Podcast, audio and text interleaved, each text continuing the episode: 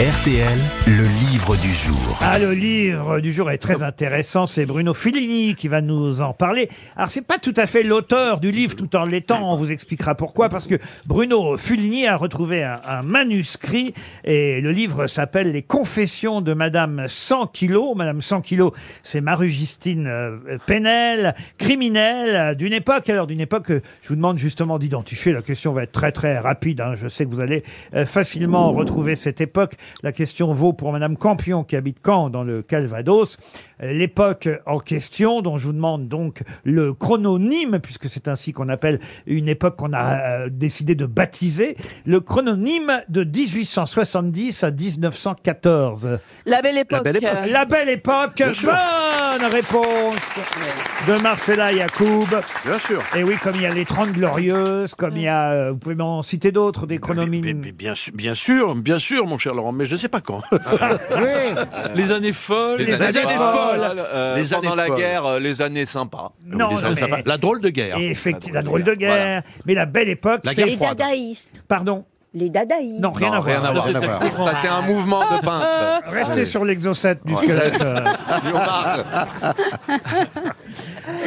Donc, La, la belle époque, c'est bien Oui. le chrononyme qui, euh, effectivement, euh, va de 1870 à 1914. Bonjour, Bruno Fulini. Bonjour. Et c'est vrai que cette femme, c'est à la belle époque qu'elle a, euh, on va dire, réalisé ses, ses- j'ai envie de dire, ses frasques.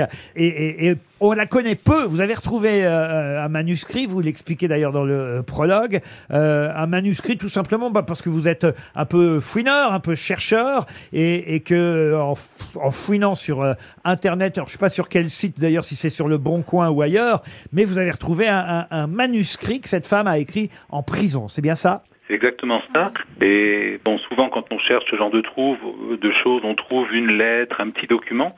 Et là, c'était 850 pages euh, manuscrites, euh, écrites en prison, où cette femme qui a eu des aventures absolument rocambolesques s'ennuie sans doute dans sa cellule et décide de raconter sa vie.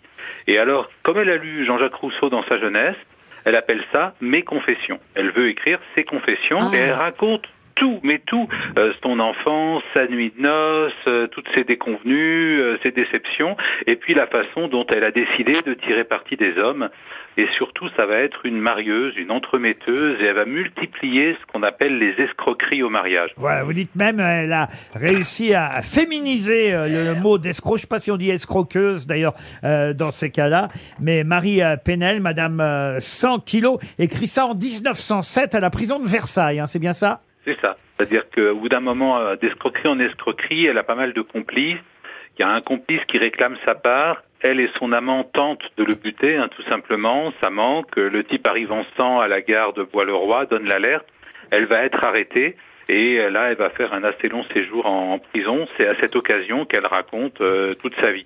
À part ça, c'est pas quelqu'un de violent, c'est plutôt quelqu'un de malin, de très intelligent. En fait, elle a reçu une, une éducation euh, plutôt bourgeoise. Elle a beaucoup lu dans sa jeunesse. Après, sa famille a été ruinée et elle a essayé de se refaire par toutes sortes d'escroqueries. Alors, très belle époque pour le coup. Par exemple, sa spécialité, c'était de faire miroiter des bâtards de la haute aristocratie anglaise aux coureurs de dot. On leur présentait une jolie petite anglaise en disant voilà, c'est la fille naturelle du prince de Galles. Si vous l'épousez, évidemment, il y a une dot énorme. Donc les messieurs s'inscrivaient à son agence matrimoniale, offraient des bijoux, des robes, des objets précieux. En fait, la fille était juste une figurante et Marie-Justine in- interceptait tous les cadeaux et tous les versements. Mais ce qui est intéressant dans ce manuscrit, c'est qu'elle raconte aussi bien les années fastes elle a passé une soirée chez Victor Hugo, elle est reçue à l'Élysée, elle va à la, à la Comédie Française, etc. Euh, que des périodes de, de dèche totale. Elle raconte comment elle se retrouve à la prison pour femmes de Saint-Lazare, à la centrale de Clermont. Donc il y a des passages en argot où elle se retrouve vraiment avec les, les, les prostituées euh, Vous avez dû, étage. pardon de vous interrompre, mais est-ce que vous avez dû réécrire ou vous avez mis tel quel son texte Non, c'est vraiment son texte, et c'est pour ça, effectivement, vous avez eu raison de le dire. Moi, je suis un passeur, hein, j'ai trouvé ce texte qui était inédit, qui était un manuscrit, mais le livre est bien signé Marie-Justine Penel. Et c'est pas mal Euh, écrit, je trouve, pardon. hein. Bien écrit. Je, bien je écrit. dis, je lis le début d'un chapitre, par exemple. Tremblement de terre de 1887. Ça commence comme ça. À Gênes, on descendit à l'hôtel du Parc. C'est un cube peint en rose à volets verts dans un bouquet d'émeraudes. Une maison de fées. Cela changeait de la prison de Genève. Je trouve que un écrivain n'aurait pas fait mieux. C'est très écrit, c'est très enlevé. Et alors, ce qui est amusant, c'est qu'il y a des phrases dans un style euh, plutôt littéraire et soutenu. Et puis, périodiquement, il y a une petite, euh, une petite phrase plus euh, du vocabulaire populaire parisien. Donc, ça a un côté très gouailleur, en fait, très moqueur, très, très drôle. Elle est très moqueuse. Et donc, il y a, un humour aussi, un côté un peu cynique, un peu grinçant, assez drôle. Surtout quand elle parle bah, des, des histoires de jambes en l'air des uns et des autres, etc. Elle s'amuse beaucoup avec ça. C'est pas du tout pornographique. Par contre, c'est très malin, Non, malicieux, c'est- elle, a, elle euh, a un vrai sens de l'écriture. À un moment donné, elle Oui. est en Italie, s'appelle L'amour d'un prince. Et le chapitre démarre ainsi. Sur les 10 heures, je grattais mes ongles solitaires en mon salon de l'hôtel de ville quand on frappa à ma porte. Sur mon ordre, entrée. Je vis avec stupéfaction apparaître un bosquet qui semblait avoir des pieds. C'était immense, gigantesque, orné à profusion de fleurs, les plus rares. Deux hommes cachés derrière faisaient mouvoir la chose. Je donnais un louis pour la bonne main, ce qui me fit appeler Excellence. Où était le mince bouquet de lilas blancs et de roses de pierre? Bon là, il faut avoir lu euh, euh, le- les pages précédentes pour comprendre. Je tournais tout autour sans rien découvrir, sauf un petit drapeau de soie aux couleurs blanches, vertes et rouges, sur lequel était écrit Ricordo, souvenir. Je savais qu'en Italie, plus un bouquet gros, plus la dame qui le reçoit est honorée. J'étais donc des plus honorés. Mais par qui Le drapeau aux couleurs nationales de l'Italie ne m'expliquait rien? Là-bas, comme chez nous, on décore tout à propos de bottes avec les couleurs de la patrie. C'est joli quand même pour quelqu'un. Magnifique, oui. Euh, euh, je trouve qu'elle écrit Vachement bien drôlement écrit. bien Oui. cette Bravo. Madame 100 kilos. Alors elle était si grosse que ça. Mieux que Bruno Le Maire. Euh, Même 100 kilos, elle les pesait vraiment les 100 kilos? Alors, ce qu'il faut voir, c'est qu'à la belle époque, il y a une période de prospérité, une jolie femme, c'est une femme un peu ronde. Hein, on oui. aime, euh, c'est l'époque euh, où on apprécie euh, les, les, les femmes un petit peu rondes. Donc, à l'époque, c'est pas du tout gênant pour une femme d'être un peu joufflue, d'être un peu enveloppée, d'avoir des galbes visibles. Et puis euh, après, bon, en vieillissant, effectivement, sa silhouette va s'arrondir encore.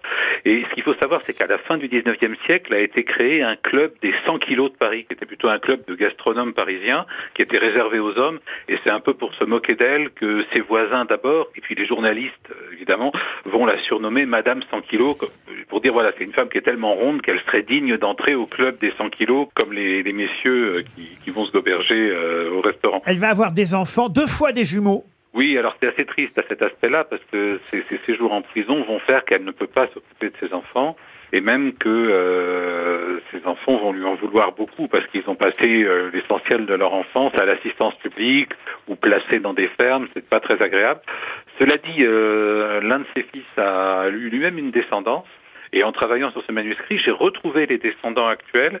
Et ce qui est très touchant, c'est que les descendants actuels, par contre, eh bien, euh, ont gardé le souvenir d'une espèce de, de grand-mère terrible, de, de bonne femme à qui rien ne résistait.